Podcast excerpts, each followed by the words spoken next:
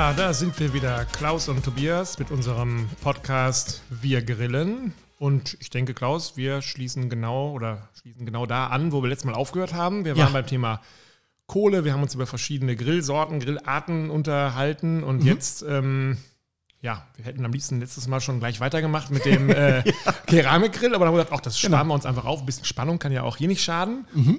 Das ist ja momentan, ähm, ich will nicht sagen in aller Munde, aber man sieht es ja immer mehr. Diese runden Eier in verschiedenen Farben. Ähm, neulich habe ich sie sogar auch mal im Fernsehen äh, in Kochshows gesehen oder sowas. Ja. Die kommen. Ich habe so ein Ding auch. Man muss sagen, jeder, der mich besucht, äh, sagt immer, oh, hast du denn da für ein äh, komisches Ding? Äh, zeig mal her.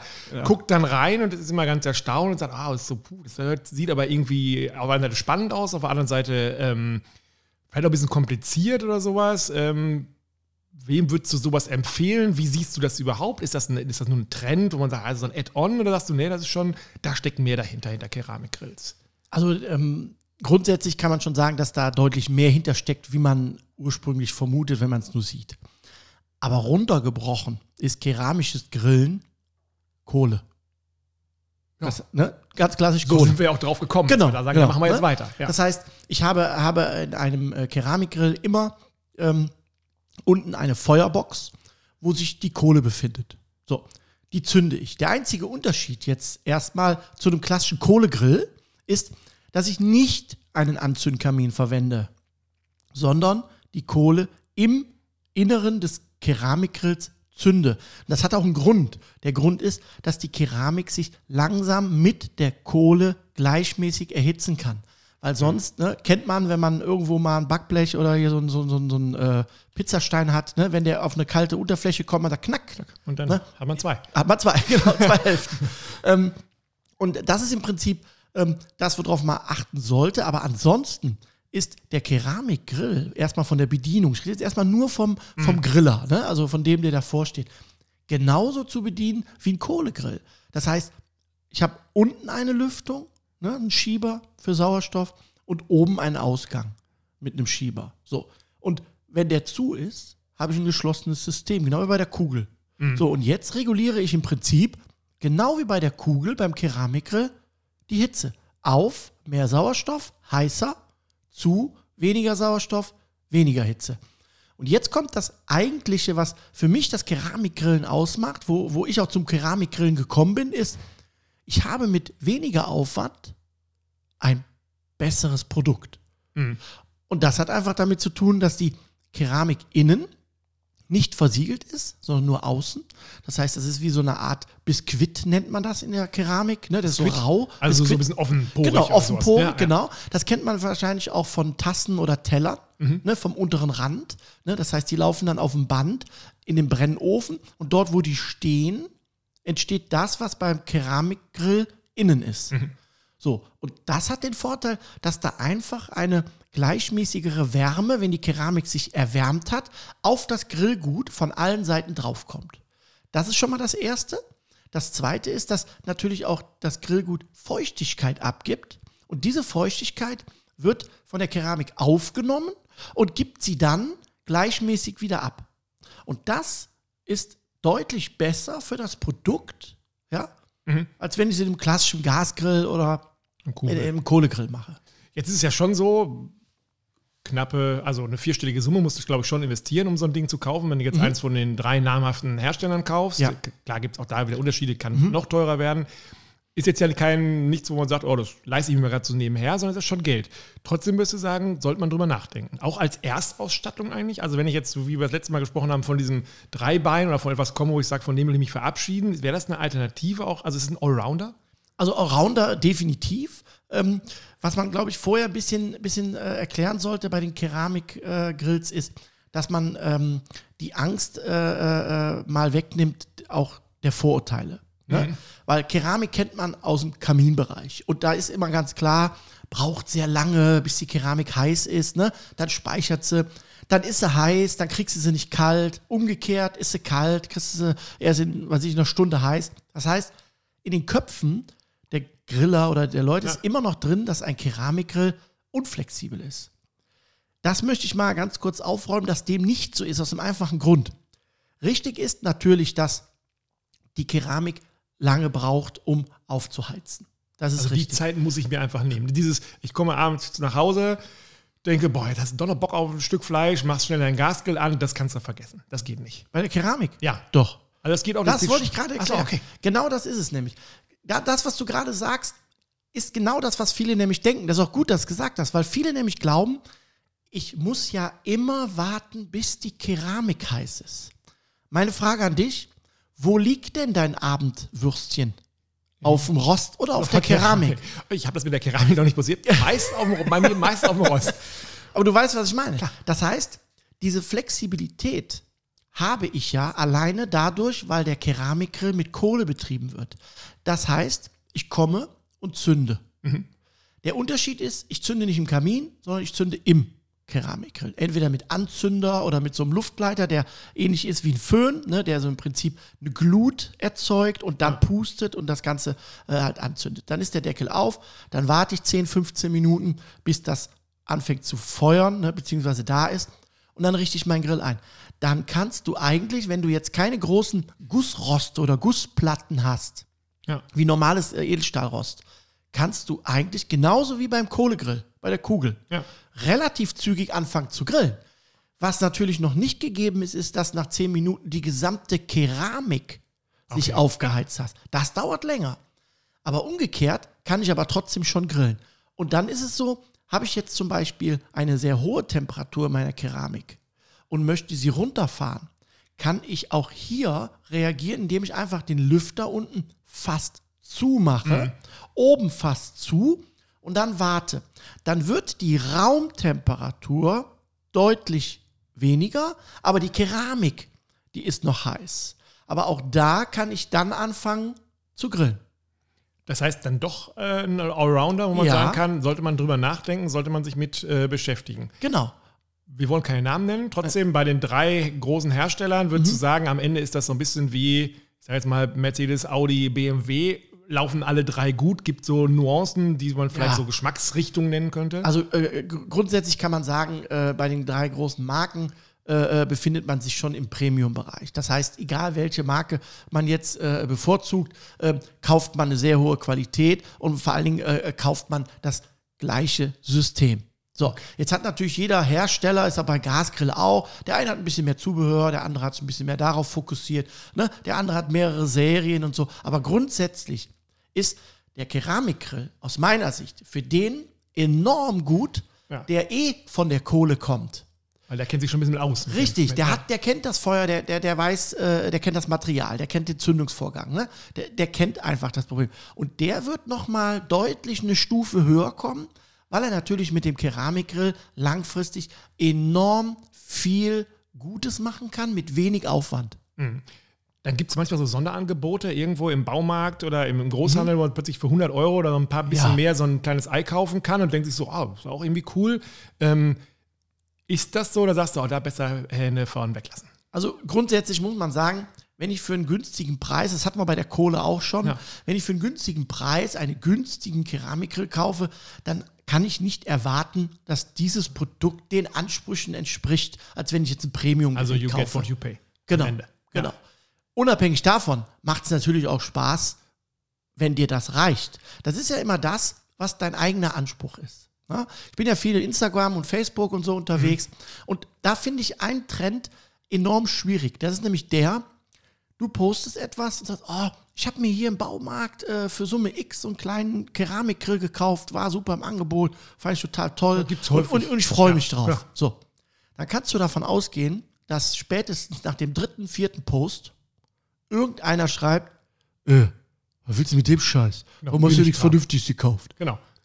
Das, das finde ich schwierig, aus Mhm. dem einfachen Grund. Weil ich muss davon ausgehen, das Ding hat Summe X gekostet. Das hast du dir mal schnell mitgenommen. Dafür reicht das auch. Mhm. Nur ich kann ja nicht von dem Produkt jetzt für das Geld eine riesen Erwartung haben. Beispiel, keine Risse, dass das äh, ewig lange hält, dass es da enorm viel Zubehör für gibt, dass das äh, super, dass die Materialien nicht reißen, der Holzgriff nicht schimmelt oder irgendwas. Entschuldigung, das kann ich nicht erwarten von einem Produkt, was ich in diesem Preissegment gekauft habe. Unabhängig davon kann ich doch mit dem Spaß haben und Freude. Ja. Ich muss es nur nicht mit dem vergleichen, was andere meinen. Und das finde ich schwierig. Das ist so ein Trend geworden, ähm, dass, dass, dass enorm viel bewertet wird. Mhm. Aus eigener Sicht. Das finde ich schwierig. Zurück zu dem Produkt selber, also zu so einem Keramikgrill. Ist das jetzt was, ähm, merkst du da auch, dass da mehr Nachfragen kommen, dass Leute bei dir beim Grill-Workshop, du hast ja davon einige bei Ja. dir äh, im Garten stehen oder in der, in der äh, Koch-Grillschule stehen. Ist das Interesse, wird das stärker und haben die Leute überhaupt schon verstanden, was eigentlich mit so einem Ding alles drin ist oder ist es immer noch ein Exot? Also grundsätzlich muss man sagen, dass nicht nur die Grilltechnik sich in den Jahren verbessert oder verändert hat, auch viel großflächiger geworden ist, was Zubehör angeht, verschiedene Marken, ja, sondern auch die Grilltechnik als solches. Und dazu zählt der Keramikgrill. Der Keramikgrill ist aus meiner Sicht eine Weiterentwicklung ja, für jeden Griller. Und das merke ich auch in den Kursen. Also nicht nur in meinen Kursen, die ich bei mir gebe. Ich gebe ja auch Auswärtsgrillkurse bei anderen äh, Grillschulen und Händlern in ganz Deutschland. Und da ist es in der Tat auch so, dass man festgestellt hat, ja, ich kann mit so einem Keramikgrill mit weniger Aufwand wirklich ein tolles Produkt rausbringen. Gerade wenn es in den Bereich geht, Weiterentwicklung, also deine eigene Weiterentwicklung. Ne, wir hatten das Thema, Erfahrungen sind erfahren, erfahren, ne, da kommt das her. Ich muss üben. So. Und irgendwann kannst du es. So, und dann bist du mit deinem Grill, den du vorher hattest, kommst du irgendwann an die Grenzen. Das ist so. Und jetzt stellt sich für dich die Frage, wie kann ich denn das, was ich jetzt hier gemacht habe auf meinem Kugelgrill, weiterentwickeln? Und das wäre für mich ganz klar der Anlass, keramisches Grillen. Und das merkt der Markt auch. Das heißt, die Griller, die vor fünf, sechs Jahren angefangen haben mit dem Grillen, mit Kohle oder auch mit Gas, merken jetzt, ach guck mal, Keramik, ne, das funktioniert und die holen da wirklich tolle Sachen raus und das sieht auch immer total einfach aus, Ja, genau. ja, Pustekuchen. und wollen das auch. Ja. Und der Nach also die Nachfrage ist definitiv da. Jetzt ist es ja so, als Laie verbindet dann man damit dieses ganze Slow-Cooking oder sowas, dass man da sehr lange ist. Ich habe Freunde, die unter, überbieten sich gegenseitig. Der eine sagt, boah, ich habe 20 Stunden mein, ähm, mein Fleisch da drin gehabt und bin nachts Ja. dreimal aufgestanden, habe nochmal geguckt ei, ei. und so und dann irgendwann nochmal Wasser in die Schale nach. Genau. Man weiß ja, muss ja Wasser drin sein und sowas. Genau. Ähm, ist wahrscheinlich das richtige äh, Instrument dafür. Äh, 20 Stunden trotzdem übertrieben. Oder würdest du sagen, oder Also Zeit ist immer so ein, so so ein Faktor. Grundsätzlich finde ich immer wichtig, äh, erstmal zu schauen, was möchte ich denn machen. Mhm. Und auch hier kann 20 Stunden gut sein. Wenn ich zum Beispiel einen Schweinebauch nehme, ja, den ich äh, in den ersten zwei, drei Stunden so bei 110, 120 Grad mit ein bisschen Rauch versorge, danach packe ich den ein, lasse den mal so 10 Stunden bei 95 Grad, ne, richtig schön langsam, ja, garen, hol den danach raus, kruste den danach nochmal an, dann bin ich auch bei 20 Stunden. Würde ich jetzt für eine Bratwurst nicht machen. nee, da ist der Hunger schon wieder weg. genau. Ähm, Stichwort 10 Stunden. Wie lange hält so ein äh, Keramikgrill die äh, Hitze? Also ist das wirklich was, muss ich dann jetzt sagen, okay, alle drei Stunden muss ich mir doch einen Wecker stellen nachts und wieder Kohle nachschippen? Oder sagst du, nee, das ist eine ganz andere Dauer, die der hat? Das ist ja einer der großen Vorteile und Nutzen, die der, die der, die der Kohlegriller oder der Griller, der vorher mit, mit klassisch Kohlegrill, Kugelgrill gegrillt hat, den Schwung zum Keramikgrill stellt, weil er das sogenannte Begleitfeuer nennt man so. Ne? Wenn du jetzt lange im Slow-Bereich, das heißt, die Temperatur geht runter und die, äh, ähm, die Zeit ne, verlängert sich. So. Das sogenannte Slow Grilling. Da zeigt ja der Keramikgrill seine wahre Stärke. Das heißt, wenn die Keramik sich einmal so auf die 110 Grad aufgeheizt hat, zieht die ja enorm wenig Energie nach. Und das ist natürlich ein Vorteil gegenüber äh, äh, Emaille oder Edelstahl. Und da wird der Griller ja, seine enorme Stärke wiedersehen, weil er nämlich sagt, ey, cool, ich habe hier 10 Stunden, komme ich mit einem so einem Kohleding hin. Einmal angefeuert Ja. und dann. Und ich brauche mich nicht mehr kümmern. Der, der Tacho steht da wie festgenagelt. ja, verrückt. Ja. Ja, egal was für ein Wetter. ja, okay. Also auch im Winter kann man da gut mal ein bisschen äh, mit dem Ding vor sich hingrillen. Ja, eigentlich spannendes Thema, also wo man wirklich sich wahrscheinlich ein bisschen reinfuchsen muss. Ne? Ich habe am Anfang immer überlegt, okay, wo musst du jetzt nochmal die Klappe, welche machst du auf, welche machst du zu, beim Zünden, Deckel auf, Deckel nicht zu. Dann ist es mir leider auch einmal passiert, dass ich den Deckel zu schnell aufgemacht habe, ohne da Luft Ja. reinzulassen. Spannendes Thema, nicht so spannend für die Haare der Unterarme. Ja. Ähm, da muss man tatsächlich aufpassen, ne? Ja, also es ist mit dem Keramikgrill natürlich genauso wie mit jedem anderen Grill oder ich vergleiche es mit einem klassischen Handy. Kaufst dir ein neues Handy, das erste, was du machst, legst dich auf die Couch und guckst erstmal, wie geht das? Wo finde ich was? Ja, okay, ne? Sag so, ich jetzt genau. mal, ne? Ja. Wo, wo Einstellungen, wo finde ich was? Wo kann ich die Farbe verändern? Wo kann ich das Display einstellen? Das macht man. Und das würde ich mir wünschen, wenn man sich das auch bei einem Grill macht. Wenn, wenn du das auch beim Grill machst. Mhm. Und das ist das, was ich in den vorherigen Folgen auch erzählt habe. Ich muss doch, wenn ich Leistung haben will, muss ich sie doch erstmal geben, damit ich sie abrufen kann. Und der, dafür muss ich wissen, wie funktioniert der. Und das beim Keramikgrill auch. Das heißt, ich muss auch hier schauen, welche Lüfterstellung brauche ich denn, um welche Temperatur zu bekommen. Und das sind Erfahrungen und das muss ich ausprobieren. Stichwort Temperatur. Die Dinger werden verdammt heiß. Ne? Also wenn wir jetzt Ja. über Pizza reden, auch in unserem Buch, wir haben die Pizza auch auf einem äh, Keramikgrill gemacht, weil Ja. wir einfach gesagt haben, den powern wir mal richtig hoch und dann jagen wir das, äh, den Zeiger mal ganz nach rechts, in den roten Bereich, wenn ich schon sagen will. Ja. Einmal rum. Das, das ist ein großer Vorteil, weil du natürlich auch dieses Klima, in dem äh, die Pizza oder das Brot oder, oder das Sandwich oder du willst irgendwas überbacken, Schweinekruste oder irgendwie sowas, natürlich von allen Seiten der Keramik mit Wärme versorgt wird. Und zwar gleichmäßig. So. Und dazu kommt noch, dass die Keramik dann natürlich, wenn sie einmal auf Temperatur ist, enorm wenig nachlegen muss. Dadurch ist die Kohle, die du reingegeben hast, enorm ergiebig. Ohne dass du was tun musst. Und das finde ich am Ende einfach am, am, am allerbesten, dass ich mit weniger Aufwand ein tolles Produkt auf den Teller bringe. Das heißt, bei dir Hand aufs Herz, wenn du ähm, deine Familie sagt, wir haben tatsächlich mal wieder Hunger auf was Mhm. gegrilltes, zündest du eher den Keramikgrill an oder sagst du, ah, komm, äh, Gasgrill und äh, dann doch einfacher oder vermeintlich einfacher? Genau, jetzt muss man fairerweise sagen, äh, jeder kennt das, wenn man Kinder hat, es muss schnell gehen oder irgendeine Form und ich nur weiß, ich mache nur Würstchen oder wirklich nur kurz gegrilltes, Ja. dann mache ich schon den Gasgrill an, das ist klar.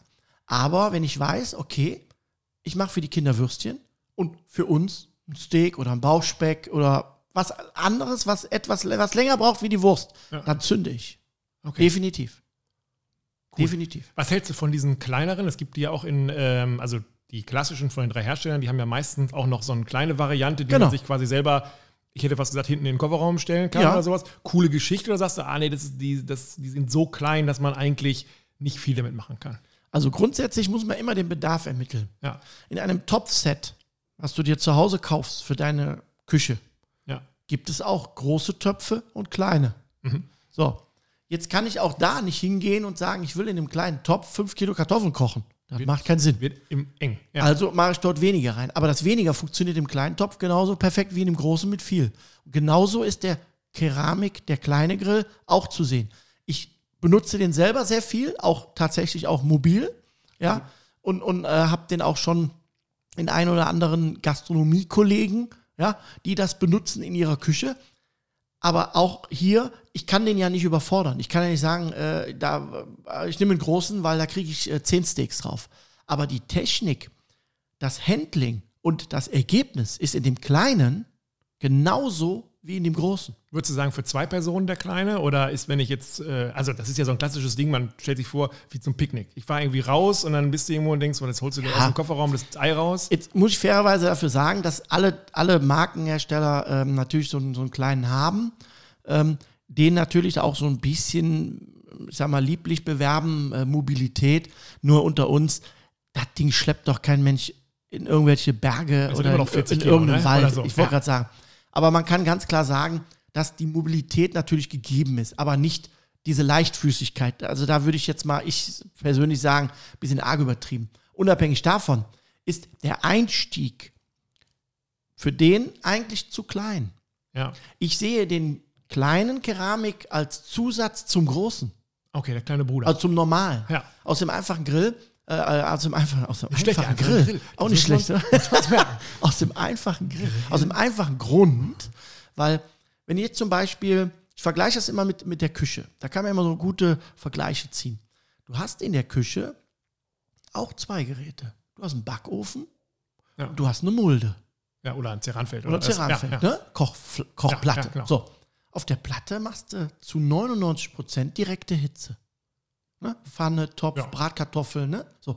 Im Backofen machst du zu 99 Prozent eigentlich eine indirekte Hitze. Von allen Seiten. Ne? Ja. Oberhitze, Grill, ein bisschen was, ne? Umluft, ne? gibt es verschiedene Einstellungen. Das heißt, das machst du ja deshalb, weil du zwei Produkte hast, die unterschiedlich bearbeitet werden müssen. Der eine braucht viel Hitze, der andere wenig. Und genau das hast du, wenn du einen Grill hast. Jetzt hast du in dem großen Grill von mir aus Pulled Pork drin. ja. So, jetzt könntest du natürlich, genau wie im Backofen, alles das, was du indirekt grillen willst, bei einer Temperatur von 120 Grad mit dazulegen. Jetzt willst du aber Bratwürste machen. Oder du willst mal ein kleines Steak angrillen. Oder du willst Gemüse angrillen. Du willst äh, irgendwas machen, wo du direkte Hitze brauchst. Dann wird es schwierig. Ja. Deshalb sehe ich den ähm, Junior oder den kleinen Grill, Keramik, nicht als Einsteiger, sondern ich würde eher die klassische Größe nehmen. Ne? Und dann wäre das für mich die Weiterentwicklung. Okay. Jetzt gibt es ja mal Leute, die haben, können den Hals nicht voll genug kriegen, sagen wir mal so, wie es ist. genau. Es gibt ja auch Riesendinger davon. Ich habe immer das Gefühl, da musst du einen halben Wald reinstecken, dass die ähm, auf Leistung überhaupt kommen. Ist das was, wo du sagen würdest, Finger wollen weglassen, einfach, das ist was für die Gastronomie oder sowas? Das schon, also um auf eine Nummer größer zu schielen, ist gar nicht so verkehrt, wenn man viele Gäste hat oder wenn man sagt, ich will eben in großen Dimensionen grillen. Also auch hier ist es ähnlich wie mit der Grillfläche, wie wir auch schon besprochen hatten bei der, bei der Frage, ja, wir sind ja nur zu zweit. Ne?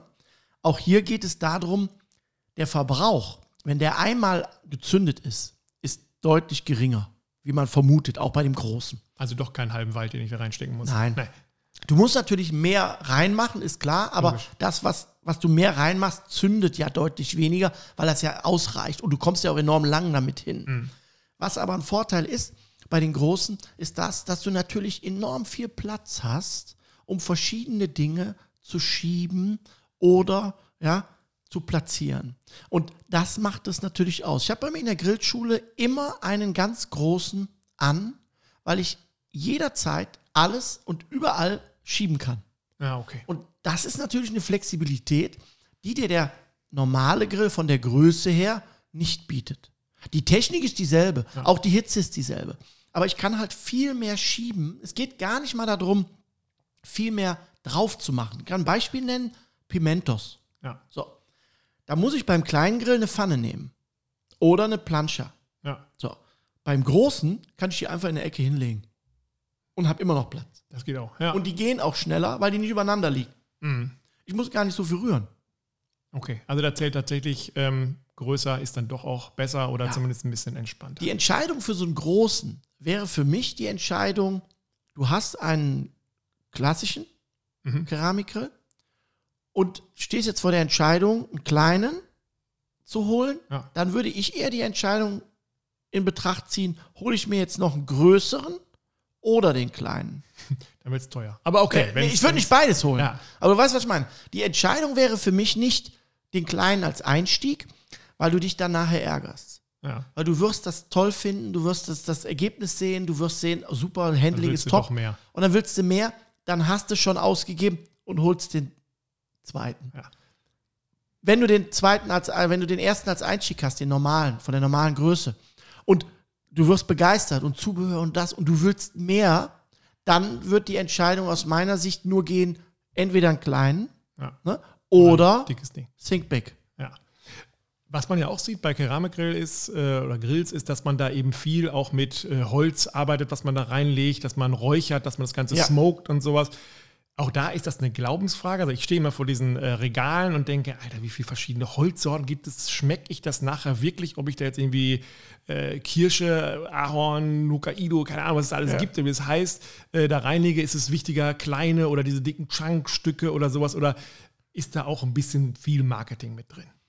Also grundsätzlich muss man sagen, ähm, beim, beim Räuchern geht es in erster Linie darum, dass man ähm, ein bisschen unterscheidet zwischen der Holzart. Also es gibt, es gibt Fruchthölzer ne, und es gibt Harthölzer. So.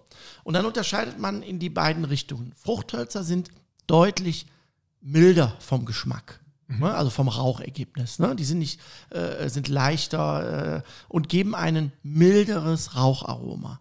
Und die Harthölzer, wie der Name schon sagt, sind härter. Das heißt, die geben auch einen deutlich stärkeren Rauchgeschmack ab. So. Danach, sage ich dir ganz ehrlich, Geschmackssache. Ich persönlich würde empfehlen, Fruchthölzer bei Sachen wie Geflügel, Fisch, Mhm. sonstige Geschichten, was ich, äh, Jakobsmuscheln, sowas, ne, was man so ein bisschen räuchern möchte, wo man so ein schönes Raucharoma haben möchte. Mhm. Alles, was so kräftig ist wie Pulled Pork, Short Ribs, äh, andere Geschichten, die man macht, Ribs, da würde ich ein Hartholz nehmen, weil da passt es auch zur Struktur der Lebensmittel. Meine Empfehlung ist Holzchunks, weil die langer, also dadurch, dass sie größer sind, nicht so schnell verbrennen. Ähm, Chips sind mir im Kamado-Grill zu schnell weg. Mhm. Das heißt, die verbrennen zu schnell. Und wenn etwas verbrennt, bin ich am Endstadium angekommen. Ich will aber die Phase bis zum Verbrennen. Die ist die Phase, die ich brauche, um den Rauch aufzunehmen.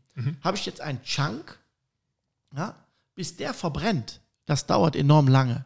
So, aber in der Phase liegt mein Produkt im Rauch. Habe ich Chips, ne, ist das relativ schnell erreicht. Und die ordentlich, also auch diese Chunks, ordentlich wässern? Also so Nee, gar nicht wässern. Ach so, weil sonst ja Gar hat nicht. man immer gedacht, Die Chips sollte man wässern, Ja. ja, weil die sonst noch schneller verbrennen. Achso, das macht man nur, um diesen Richtig. Prozess quasi zu Genau. verlangsamen. Und dadurch, dass du sie wässerst, bekommst du auch weniger Rauch. Aber dafür länger. Aber diese dicken Klötze, so wie man sie findet, 100%. wie viel? Zwei, drei oder war Ja, so zwei kannst du reinmachen. Zwei. Ja. Und dann ist es schon, wenn ich dann äh, den Deckel irgendwann anhebe, dann habe ich das, was die Feuerwehr um die Ecke freut, dann qualmt Genau. es ordentlich. Und, Und dann hast du auch lecker Rauch. ja, aber auch schon schmeckbar nachher. Also es ist nicht Definitiv. nur Shishi und Hollywood, sondern es Genau. ist schon. Und da muss man auch ein bisschen aufpassen. Wenn du jetzt zum Beispiel jemanden hast, der, der das nicht kennt und Mhm. du nimmst so einen Hickory zum Beispiel, Ja, so ein Hartholz, ja. der, der fällt der um. Der isst nie wieder was von dir. Weil es Ja. so extrem Weil es ist. sehr, sehr kräftig ist. Wenn du das magst und wenn du das kennst, ist das alles super. Aber meine Empfehlung ist, erstmal mit so Fruchthölzern anfangen. Apfel, Kirsch, Ja. ne? Pflaume gibt es Also mittlerweile. Was Leichteres Genau. und dann mal zu testen, was der Gaumen Genau. dazu Und dann sagt. kannst du ja für dich entscheiden, reicht mir, finde ich Ja. super, ich bin auch zufrieden mit dem Ergebnis. Oder ist ja, boah, ja, so ein bisschen könnte aber noch dran. Dann nützt es nichts, noch drei Dinger von dem Apfel reinzuschmeißen. Sondern dann brauchst du einfach ein kräftigeres Holz. Und dann würde ich zu dem Hartholz wechseln. Es gibt ja dieses Thema, wo wir schon beim Thema Räuchern sind und ähm, diesen Hölzern. Es gibt ja auch so Einsätze für Gla Gasgrills, wo Genau. man die rein. Ist es auch was, wo du sagst, mitnehmen, mal ausprobieren? Äh, Brauche ich dazu überhaupt so, eine, so einen Einsatz oder kann ich nicht einfach auch einen Topf mit äh, dem Holz dazulegen oder sowas? Äh, oder ist das was, wo du sagst, aha, ist eigentlich besser auf einem äh, Kohlegrill äh, als auf einem Gasgrill? Also der Vorteil gegenüber dem Gasgrill ist beim Kohlegrill natürlich, dass das Räuchern und das Smoken deutlich leichter von der Hand geht. Was aber nicht heißt, dass ich auf dem Gasgrill nicht auch räuchern kann. Das geht. Du hast eben angesprochen, diese Räucherbox, Genau. die sind ideal. Ja? Ja. Ich- Ich persönlich würde auch hier die Chips nicht wässern. Was aber viel wichtiger ist, ist der Vorgang. Das heißt, ich muss in dem Gasgrill eine Flamme anmachen und dort, wo diese Flamme ist, kommt diese Box drauf. Genau zentral drüber. Volle Pulle. Und dann lässt du die so heiß werden, dass das Ding kurz vorm Glühen ist. Okay. Dann schmeißt du die Chips rein. Deckel zu, warten. Wenn es anfängt zu rauchen, Temperatur an der Flamme runterdrehen und dann solltest du dein Grillgut in den Gasgrill legen. Dann geht's richtig los. Und Und dann hast du eigentlich die gleiche Wirkung wie beim Kohlegrill. Nur mit dem Unterschied, du musst es länger vorbereiten und du musst auch länger nachbereiten. Das heißt, auf der Flamme vom Gas geht das schneller weg, ja. ja, wie bei der Holzkohle. Als Laie würde man denken, ich mache, wenn ich das nass mache, habe ich auch eine stärkere Rauchentwicklung. Ist das auch so? Oder Das ist ja, das ist aber das Problem. Der Rauch hat dann eine deutlich geringere Dichte, okay, also weil viel, Wasser verkocht. viel Rauch um nichts. Ja. weil Wasser verkocht. ja. Du hast mehr Rauch, aber die Dichte, sprich die Kräftigkeit des Rauches, ist deutlich geringer, als wenn das Holz im Endstadium des Verbrennens ist, sich befindet. Okay. Mein Tipp für die Gasgriller ist, dass ich im Prinzip einen Holzchunk nehme, nicht einweiche und den einfach auf die Flavorbars lege, da wo die Flammen sind unten. Also eine tiefer und das Rost. Tiefer, genau. Und dann lasse ich das anschmucken. Richtig dringend. Hochholen mit der Zange, auspusten, oben aufs Rost legen. Und dann glimmt der vor sich hin. Und gibt trotzdem genug, äh, Genug Rauch ab. ab. Ja. Okay. Ja, spannend. Wenn wir schon jetzt so bei den Exoten, wobei wir gerade gelernt haben, es ist gar kein Exot, der Keramikgrill, Nein. ein bisschen weiter gucken. diese ganzen Oberhitze-Sachen hat, bei denen habe ich zum Beispiel das Gefühl, kann ich mir auch vertun, dass die vor zwei, drei Jahren noch mehr gehypt worden sind als jetzt. Dass ich also so ein Ding nehme, wo ich quasi so eine, wie so eine Schublade habe, wo ich mein Steak reinlege und dann gebe ich dem von oben, da überbieten sie sich ja alle mit ihren äh, Gradzahlen, äh, wie viel ich habe. Ja. Ist das was, wo du sagst, absolute Berechtigung oder sagst du, nee, wenn ich so eine Zone, so eine Silzone in meinem Gasgrill habe, ist es vielleicht besser oder sagst du, eigentlich brauche ich es gar nicht, weil mit meinem normalen Gas- oder Keramikgrill komme ich schon in Sphären, wo ich temperaturmäßig eigentlich gut aufgehoben bin. Auch hier muss man ganz klar sagen, es gibt für alle genug. Ja. Das heißt, auch die Anforderungen. Ich finde nur wichtig, wenn ich einen Oberhitzegrill benutze oder wenn ich eine, eine, eine Keramikzone benutze, die jenseits der 700, 800 Grad macht, so, dann muss ich das Grillgut auch dafür vorbereiten. Mhm. Und das ist halt das, was ich halt äh, sehr oft sehe, dass das halt nicht passiert. Dann knallen die da irgendwelche 1,8 Kilo Tomahawks drauf. Genau. Das ist nur zum Anzisseln. Garen tust du das darauf nicht. Das geht nicht. Ich habe das Gefühl, das ist ein bisschen so ein Männerding, so nach dem Motto, boah, ich habe bei 820 Grad und oh ja, 840 ja. und. Brauchen tut es das Produkt nur in einer sehr gezielten und kurzen Phase. Mhm. Meine Empfehlung ist, es macht sehr Spaß mit so Oberhitzengrill oder mit Keramik das zu machen. Aber ich muss das Produkt auch vorbereiten. Beispiel, wenn ich jetzt so ein großes Tomahawk oder ein großes Steak habe, so ein Kilo, 800 Gramm, so, mhm. dann kann ich das in meinem Grill erstmal schön in der indirekten Zone mit Kerntemperaturfühler auf meinen gewünschten Gargrad bringen. Medium 53, 54 Grad. Dann kann ich das rausholen. Dann kann ich entweder den Oberhitzegrill zünden oder die Keramikzone. Ja. Und dann kann ich das Steak ganz kurz von beiden Seiten Kruste machen und dann ist das auch fertig. Dann kann ich es auch anschneiden, dann habe ich außen die Kruste, habe meinen gewünschten Gargrad. Nicht mehr, nicht mehr ruhen alles lassen, super. wirklich? Doch, doch, das, das muss er auch.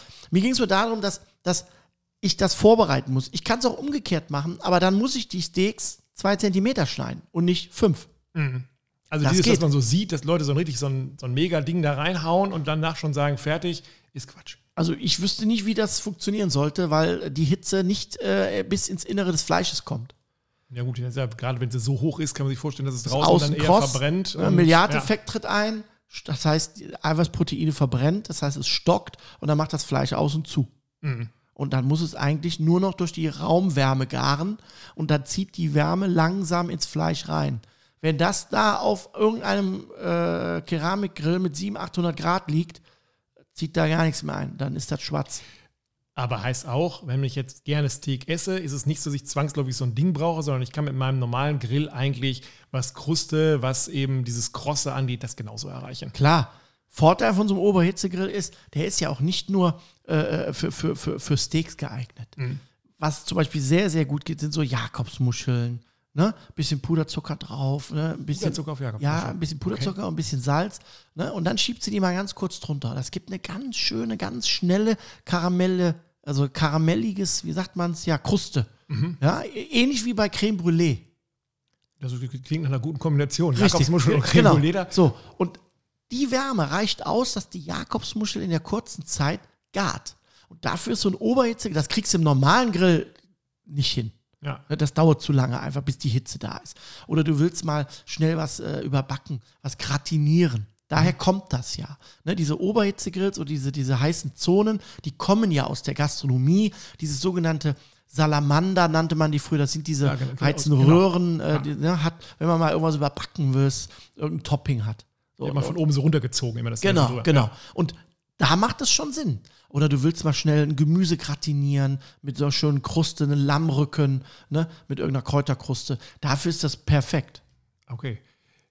Ich hätte noch viele mehr Themen. Also ich würde zum Beispiel gerne noch sprechen über das ganze Thema sous -Vide. Ich habe viele Leute, die jetzt sagen, ich kaufe mir so einen Dampfgarer, mhm. dampfe das Ganze vor und packe es danach auf den Grill. Ich würde auch gerne noch sprechen über das ganze Thema Pizza grillen. Also da gibt es mhm. ja auch mittlerweile. Aber ja. auch da würde ich sagen, sparen wir uns wieder auf. Wir haben jetzt noch ein bisschen Zeit, was unser ja. Leser, oder Leser schon, unser Hörer nicht weiß. wir schneiden sich raus, wir schneiden gar nichts. Wir sagen einfach genau. unser ähm, Hörer. Während wir hier sitzen, läuft unser ähm, Keramikgrill gerade ja. raus. Und vielleicht erzählst du mal, was wir gleich da drauflegen, weil ich habe das Gefühl, könnte was Besonderes werden. Ja, also ich habe äh, für die verdiente Mittagspause, die wir dann äh, haben, äh, ein Stück Fleisch mitgebracht. Und zwar äh, der Cut nennt sich Bavette. Ja, also das, ähm, muss man sich vorstellen, wie so ein längliches äh, Fleischstück, was in der Mitte ein bisschen dicker ist und am Rand so ein bisschen flacher wird. Und das ist sehr grobfasig, ist vom Rind, das ist ein sehr besonderes Rind. Ähm, GOP nennt sich das. Das ist also in Amerika eine, ja, eine sehr hohe Auszeichnung für die Qualität des Fleisches. Ähm, und ähm, die ist sehr grobfaserig und sehr geschmacksintensiv. Ähm, ist also ähnlich wie so, ich sag mal, so ein bisschen Flanksteak, mhm. aber Flanksteak ist ja sehr fein von der Faser. Ja? Und, ja. und das, das äh, Bavette ja, ist sehr grob von der Faser. Und dadurch ähm, hast du enorm viel Feuchtigkeit im Fleisch, was natürlich auch den Geschmack transportiert. Und da haben wir eben schon gezündet. Ja, so wie wir auch äh, besprochen haben, dass die Keramik äh, immer von innen gezündet werden muss. Sprich, habe jetzt da Kohle reingelegt, habe ein Nest gemacht, habe den auf und lasse den jetzt schön heiß werden. Und dann werden wir nachher schön auf der direkten Seite überm Feuer unser Fleisch grillen. Wenn man mit dir zusammen grillt, sieht man dich nie ein Thermometer in Fleisch stecken. Also auch da gibt es ja zig Varianten von dem normalen, was aussieht wie so ein Taschenmesser, hätte ich fast gesagt, mhm. bis hin heute zu Elektronik. Ich kann mir das auf mein Handy holen und, und, und. Ja. Bei dir sieht man das nie. Du hast die Hand drauf und sagst, nö, ist gut, und dann stellen wir es auf und dann stellen wir beide mal fest, ich für meinen Geschmack würde es noch ein bisschen länger draufbleiben. du bist jemand, der sagt, nö, es passt ja schon, aber da sind natürlich Geschmäcker unterschiedlich, aber das nutzt du gar nicht irgendwie, ähm, so ein Thermometer, oder? Ja, auch hier komme ich wieder zu dem Punkt, dass das Erfahrungen sind. Werde ich ganz oft gefragt in den Kursen. Ähm, das sind einfach die Erfahrungen, dass ich enorm viel und oft grille und äh, ungefähr zu 98 Prozent Fleisch. Mhm. Und dadurch entwickle ich halt einfach über die Zeit ja ein Gespür dafür, wie ist denn die Struktur, die Härte und die Wärme in dem Fleisch. Jetzt muss ich auch dazu sagen, dass es eigentlich wenige Cuts gibt, die ich noch nicht gegrillt habe. Mhm. Aber fairerweise, wenn ich einen neuen Cut grille, habe ich auch einen Thermometer dabei. Aber dann lässt du mich nicht zugucken. Nee, erstmal nicht. Das mache ich im Keller im Verborgenen. okay. Aber mein Tipp ist, ich habe auch mit Thermometer angefangen. Ja. Ich habe beim klassischen Steak mit Thermometer angefangen. Was viele unterschätzen, ist, dass das Thermometer der Trainer ist. Okay. Das heißt, du grillst dein Steak an, erste Phase so heiß wie möglich, so kurz wie möglich, mhm. von beiden Seiten. Schön kross machen. Die zweite Phase, indirekt garen auf den gewünschten Garpunkt. Ab und zu mal drehen. So. Und der gewünschte Garpunkt, den kann ich ja mit dem Thermometer sehr gut kontrollieren. Mhm. Das heißt, ich steche es einfach rein. Ja. So. Dann zeigt der mir an 43 Grad. Dann macht es Sinn, das auch mal anzufassen. Wir fassen viel zu wenig mit den Händen an. Mhm. Beispiel Salat umrühren. Da, da, da läuft es mir den Rücken runter, wenn irgendeiner mit Salat besteckt anfängt, einen Salat umzurühren. Du hast doch gar kein Gespür für den Salat. Du hast zwei Metall-Holzdinger in der Hand, die geben dir gar nichts an deine Hände weiter. Mhm. Das heißt, du zerdrückst ihn. Und wenn du beim Fleisch die 47 Grad siehst oder 43, 55, egal was, dann macht es Sinn, dass du das überprüfst, damit du die Sinne und die, das Tasten hast und sagst, ah, guck mal, oh, das ist auch noch weich. Hätte ich jetzt gedacht, bei 48 Grad, okay, also so fühlt sich 48 Grad an. Okay, so, dann irgendwann 10 Minuten später stichst du rein, 55, Medium, so willst du es haben.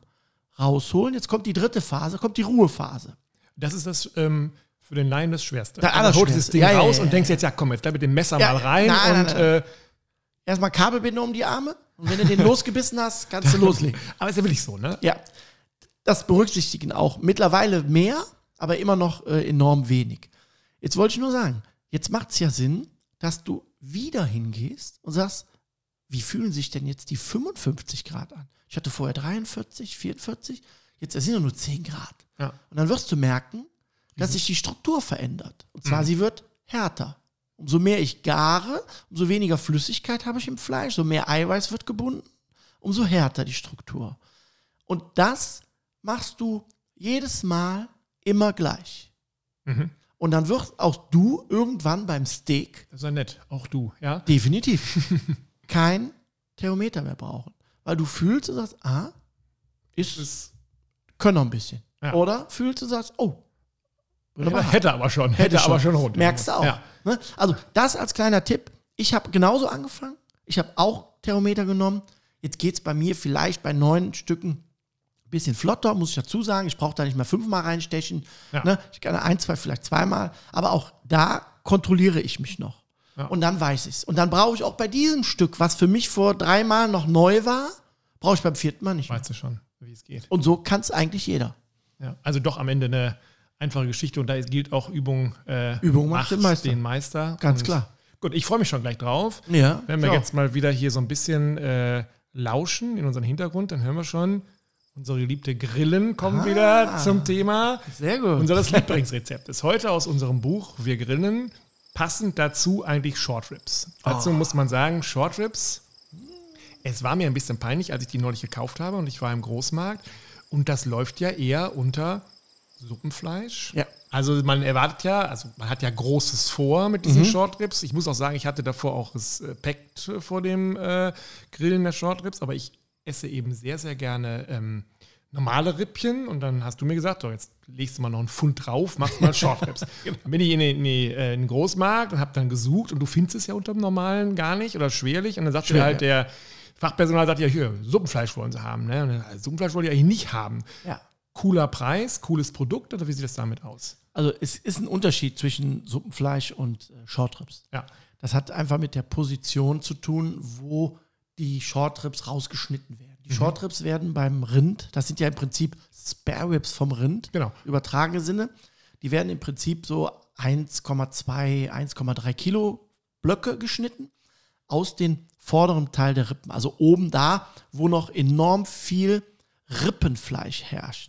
Und bei den Shortribs geht es um das reine Rippenfleisch, also nicht das Fleisch, was oben drauf liegt mit der Fettschicht, sondern das da drunter. Und das ist eigentlich das klassische Suppenfleisch. Ne, das heißt, man schneidet sie etwas tiefer und hat dann im Prinzip das, das, das Knochenfleisch, ne, sondern man hat über dem Knochenfleisch nochmal ähm, so eine Schicht äh, Fett und dann kommt das reine Fleisch der Rippen.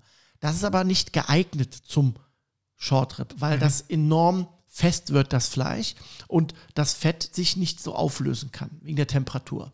Deshalb würde ich schon empfehlen, speziell nach den Shortribs zu fragen. Suppenfleisch wäre für mich nicht geeignet. Vielleicht war es auch nur der Begriff Ja. oder so. Genau.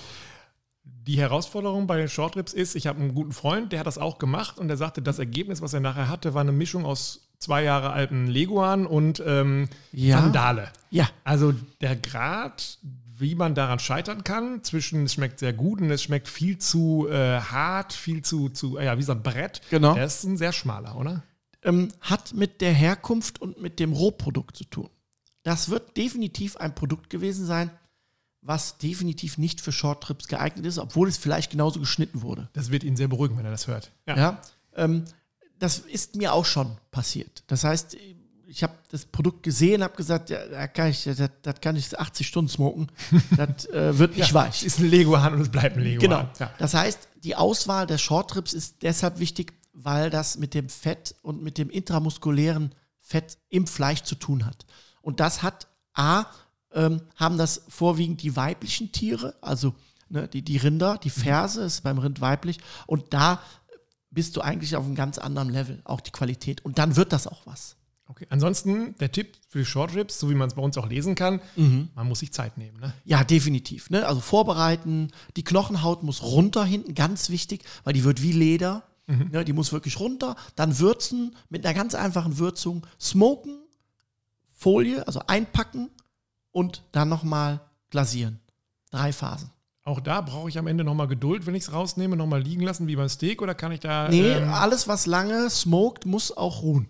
Egal, ob es ein Pulled Pork ist, ob das Rippchen sind, ob das Short Ribs sind. Gibt es dazu noch irgendeinen Tipp, wie ich meine Ungeduld da irgendwie ähm, in den Griff bekomme oder ist das was, wo du sagst, muss man auch lernen? Rausholen, dass man es nicht mehr sieht. Am besten in eine Thermoskiste packen. Ach so, dass man gar nicht drum rumschleicht, wie, Genau. eine, wie eine Katze, sondern einfach sagt, okay. Genau. Gut, damit sind wir am Ende.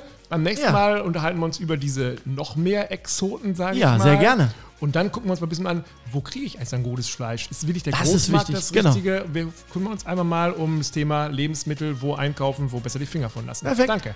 Ciao.